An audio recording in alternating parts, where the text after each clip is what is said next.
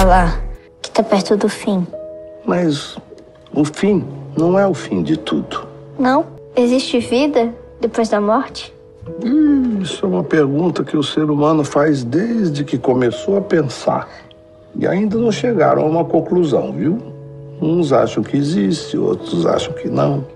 O diálogo entre Alberto, personagem de Antônio Fagundes, e sua neta Sofia, interpretada por Valentina Vieira na novela Bom Sucesso da TV Globo, ilustra bem o mistério em torno da existência humana. Existe ou não vida após a morte? Ah, eu não sei o que, que acontece, eu tenho dúvidas. Eu não acredito na vida após a morte, porque o espírito volta a Deus e o, a carne volta ao pó. Só isso. Acredito sim que aqui seja uma passagem e a vida após a morte. Tá? É uma, eu acho que não, não tudo não se acaba aqui. Acho que isso, isso aqui é somente uma passagem.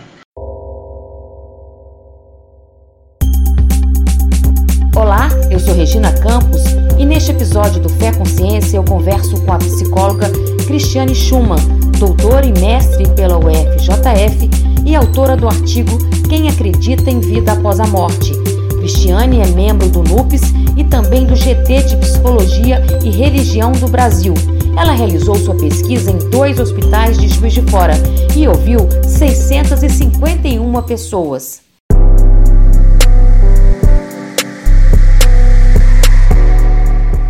Cristiane, nesse estudo que vocês fizeram para entender se o brasileiro acredita ou não em vida após a morte, como é que você elaborou esse estudo? Qual foi a, a, abordagem que você fez com os entrevistados? Sim, então, na verdade, essa pesquisa ela faz parte de uma pesquisa maior, né, que foi a validação de um instrumento de religiosidade e espiritualidade para o contexto brasileiro, né? E uma, na verdade, duas das perguntas desse questionário, uma era: você acredita que após a morte do corpo físico algo de nós permanece? Essa era uma pergunta, né?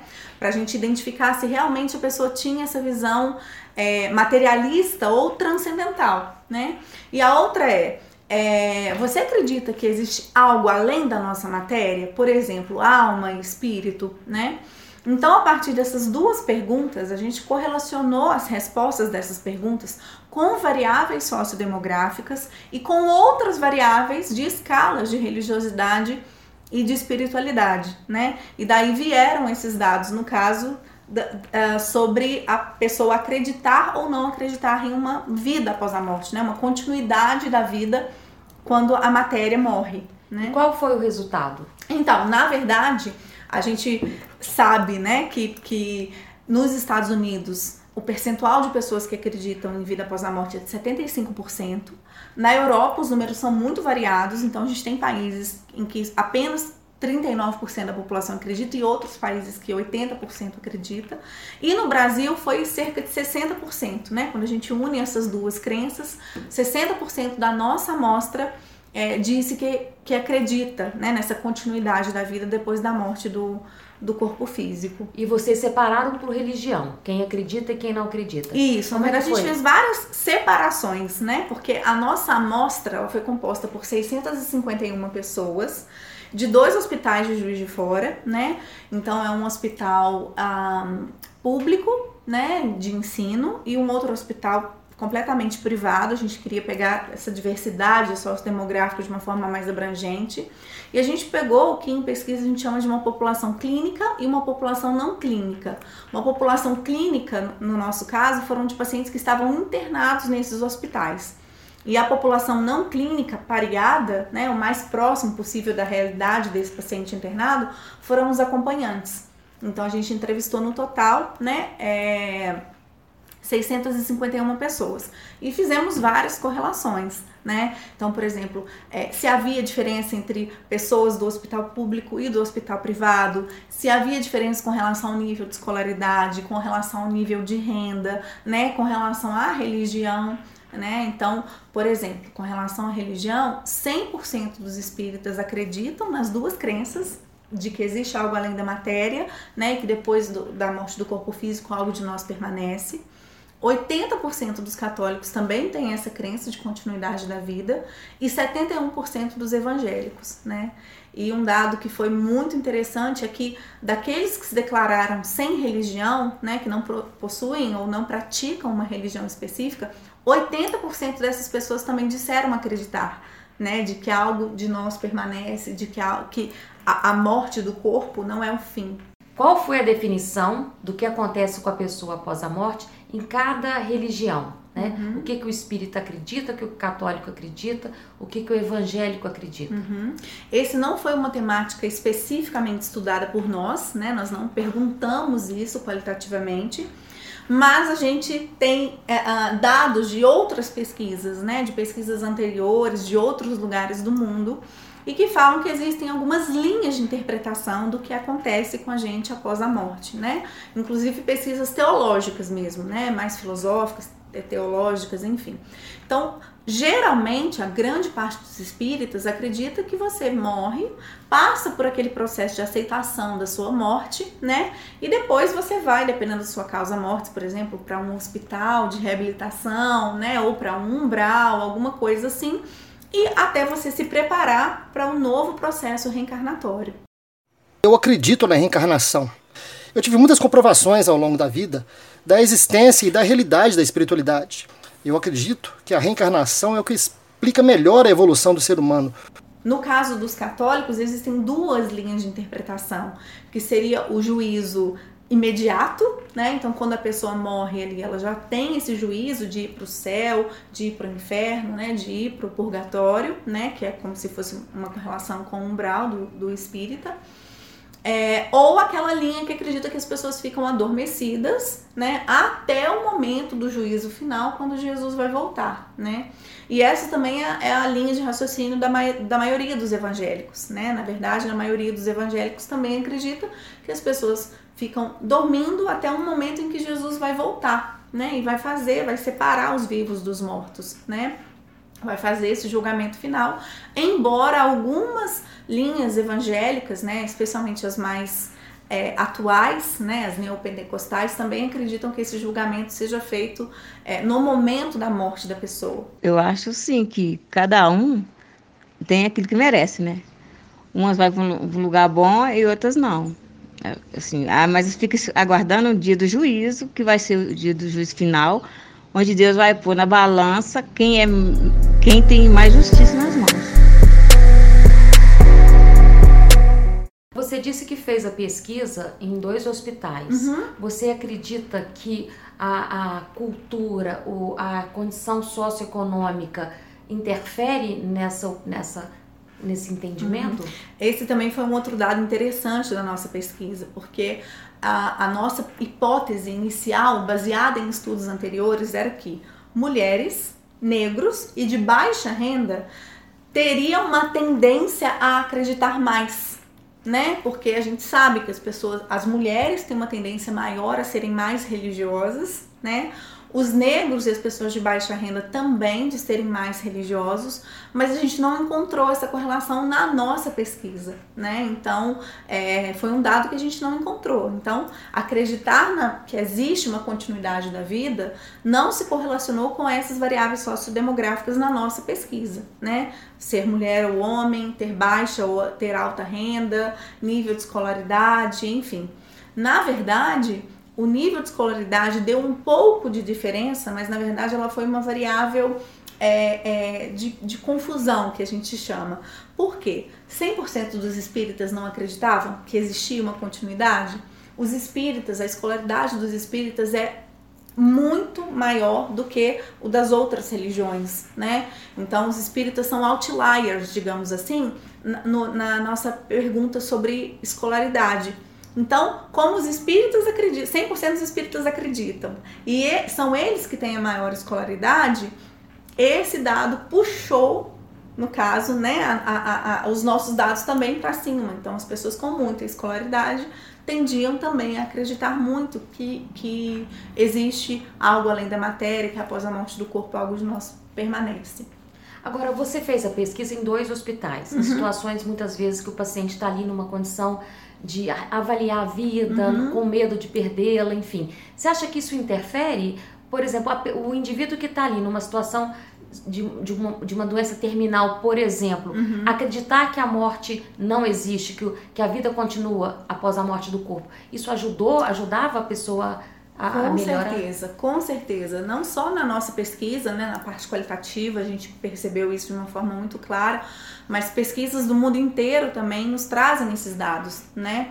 De que as pessoas que acreditam que existe uma continuidade da vida, elas têm menos ansiedade de morte, né? Menos ansiedade com relação à morte, elas têm menos ansiedade geral, então em questionários de ansiedade geral, né, elas pontuam menos e elas têm mais coping religioso espiritual positivo, né? Que é utilizar recursos de religiosidade e espiritualidade de forma a fortalecer, né? A ajudar a pessoa a encarar aquele desafio, que no nosso caso aqui era um processo de adoecimento. Eu sou uma senhora de 86 anos. Eu acredito na vida após a morte. A gente ser espírita é muito bom, porque a gente, na idade que eu tô, eu encaro isso com muita tranquilidade. A gente percebeu isso na nossa entrevista qualitativa e tem outros dados de outras pesquisas ao redor do mundo que dizem que as pessoas que acreditam que existe algo a- após né, a nossa morte, menos ansiedade de morte, menos ansiedade geral e mais coping religioso espiritual positivo. Agora, aquela pessoa que se considera que, é, considera que teve um comportamento não muito justo Uhum. e acredita no julgamento do juízo final, por exemplo, Uhum. o medo dela ir para o inferno, por exemplo, Uhum. isso prejudicava a pessoa? Isso é o que a gente chama de coping religioso espiritual negativo, É, né? tinha que é entender Deus como uma pessoa punitiva, É. né? De que, que vai nos, nos julgar, que vai nos cobrar, né? Geralmente, quem tem coping religioso espiritual negativo tem um nível de ansiedade geral maior, né? É, a gente também não estudou isso especificamente nessa pesquisa, né? Mas também, é, é, como dado solto, digamos assim, né? Não específico, a gente não perguntou especificamente isso, mas veio na entrevista qualitativa pessoas que chegavam a, a propor isso, por exemplo, olha, o meu processo de adoecimento ele foi fundamental para minha mudança de vida, porque a gente tinha uma pergunta que era, algo mudou? Algo substancial mudou desde Depois a sua doente. né? Uhum. E aí, algumas responderam isso. Olha, foi fundamental, porque como eu me deparei ali com a minha morte, ou com a morte da minha filha, né? Com o adoecimento da minha filha, ou como, quando eu sofri o acidente, coisas desse tipo, né? Que, que causavam a pessoa estar ali no hospital. Quando eu me deparei com a minha morte, que a morte realmente pode acontecer, eu mudei uma série de comportamentos. Então eu busquei familiares com os quais eu estava brigada, né? Eu cuidei mais da minha saúde, eu parei de fumar, eu me reaproximei de pessoas importantes para mim, eu tomei decisões na minha vida, né? Eu me aproximei mais da, da religiosidade, eu agucei a minha espiritualidade. Então foram dados que a gente é, é, encontrou também. Brasil é considerado um país bem religioso, Uhum. né? Por que, que ele está abaixo dos Estados Unidos no índice de pessoas que acreditam que, a, que não existe vida após a morte? Uhum. Os Estados Unidos têm mais pessoas que acreditam em vida após a morte que o Brasil. Por quê? Aham, esse também é um dado bem interessante, né? É, a nossa principal hipótese é porque no Brasil a gente tem o espiritismo, né? Uma religião, a terceira religião mais prevalente no nosso país, né? E a, a, palavra para essa relação, né, para acreditar no transcendente, né, em questões sobrenaturais no português é espiritualidade. Então a gente acredita que essa, por serem termos muito próximos, né, e com o mesmo radical, muitas pessoas correlacionam espiritualidade a espiritismo, né? E aí, por exemplo, os evangélicos, né, que a gente colocou aqui na nossa pesquisa, 71% acreditam nessa vida, né, após a morte, por exemplo, é, mas quando chegam nessa pergunta, por exemplo, quão espiritualizado você é, ou nas nossas entrevistas qualitativas, por exemplo, que eles colocavam, ah, não, espiritismo, não, essas coisas de espiritismo eu não entendo, ou eu não mexo com espírito, não, Cristiane, né? Então, é, a, a gente acha, né, a nossa hipótese é que no Brasil, por haver a religião espírita e ser muito prevalente, que fala de outros termos como a própria espiritualidade, né, como esse ser superior, né, esse, esse conjunto de seres superiores que são mais evoluídos que nós, né, o, o espírito propriamente dito, né, que algumas pessoas no Brasil façam essa correlação entre espiritualidade, espiritismo, acreditar numa vida após a morte como acreditar no processo reencarnatório né? Que não necessariamente é a mesma coisa. Eu posso acreditar que exista uma continuidade na vida, como eu disse, né? Que vai para o céu, que vai para o inferno, que vai para o purgatório, que vai para um umbral, ou que fica dormindo até o momento da volta de Jesus, né? Para nos julgar. Enfim, isso tudo é acreditar que, na, que é, há algo além da nossa vida, né? Há algo além do nosso corpo, né? Mas no Brasil, especificamente, por conta da religião espírita, a gente acredita, né? A gente acredita e os nossos dados qualitativos comprovaram isso, né? Trouxeram evidências de que as pessoas correlacionam espiritualidade a espiritismo, a espírito e a reencarnação. Agora, nesse estudo que você fez, nessa pesquisa, você conseguiu ouvir depoimentos de pessoas que se consideram ateus? Sim, sim. Essa e foi... qual que foi a resposta? Então, a gente fez o seguinte, depois da, da, da quantitativa, que foi com 651 pessoas, a gente fez um split, né? Que foram pessoas com alta religiosidade e alta espiritualidade pessoas com baixa religiosidade e baixa espiritualidade, que seriam né, os ateus mais materialistas, pessoas com alta religiosidade, mas baixa espiritualidade, que seriam essas pessoas que poderiam confundir os termos, né? E pessoas com alta espiritualidade, mas baixa religiosidade, que são aquelas pessoas sem religião, mas que tem uma tendência a acreditar que existe algo além da matéria, que tem um poder superior que rege a nossa vida. Então são pessoas espiritualizadas, mas que não seguem uma religião específica, né? Então a gente fez esse split dessas quatro categorias e entrevistamos quatro pessoas de cada categoria, né? Então nós entrevistamos quatro pessoas com muita religiosidade e muita espiritualidade, quatro com muita religiosidade, mas baixa espiritualidade, quatro com alta espiritualidade, mas baixa religiosidade, e quatro com pouca religiosidade, pouca espiritualidade, né? E aí esses ateus materialistas, por exemplo, eles, eles não acreditam que há algo depois da, da, da, da, nossa morte, né? Morreu, acabou, a missão está cumprida, a pessoa só existe enquanto lembram dela. Eu não sei se tem vida após a morte. Então, é, se tem vida após a morte, que vida seria essa? Porque eu sou uma pessoa agnóstica, então eu não nego a existência de Deus, mas ao mesmo tempo eu não reafirmo a sua existência. Também nesse grupo, nós também encontramos ateus não materialistas. Né? Então são pessoas que não acreditam que exista um Deus, um Deus barbudo ou um Deus que é, é, é onipotente, né? Que cuida de tudo. Eles não acreditam nisso mas também não descartam a possibilidade de continuidade da vida, nem que seja por forma de energia. Né? Então a gente morre, a gente cede a nossa energia para o universo e essa energia se transforma em alguma outra coisa que, por sua vez, quando acaba, fornece a energia para outra coisa, né? Então eu, eu continuo existindo em forma de energia, no caso. Eu acredito mais do que vida após a morte. Eu acredito que voltamos ao estágio real da natureza, que entramos em harmonia com tudo que existe e o que realmente importa. É, nós somos energia que está em equilíbrio com as leis naturais. Eu acho que, como poeiras de estrelas, nós somos complexos e na nossa vida a gente precisa buscar harmonia e coerência,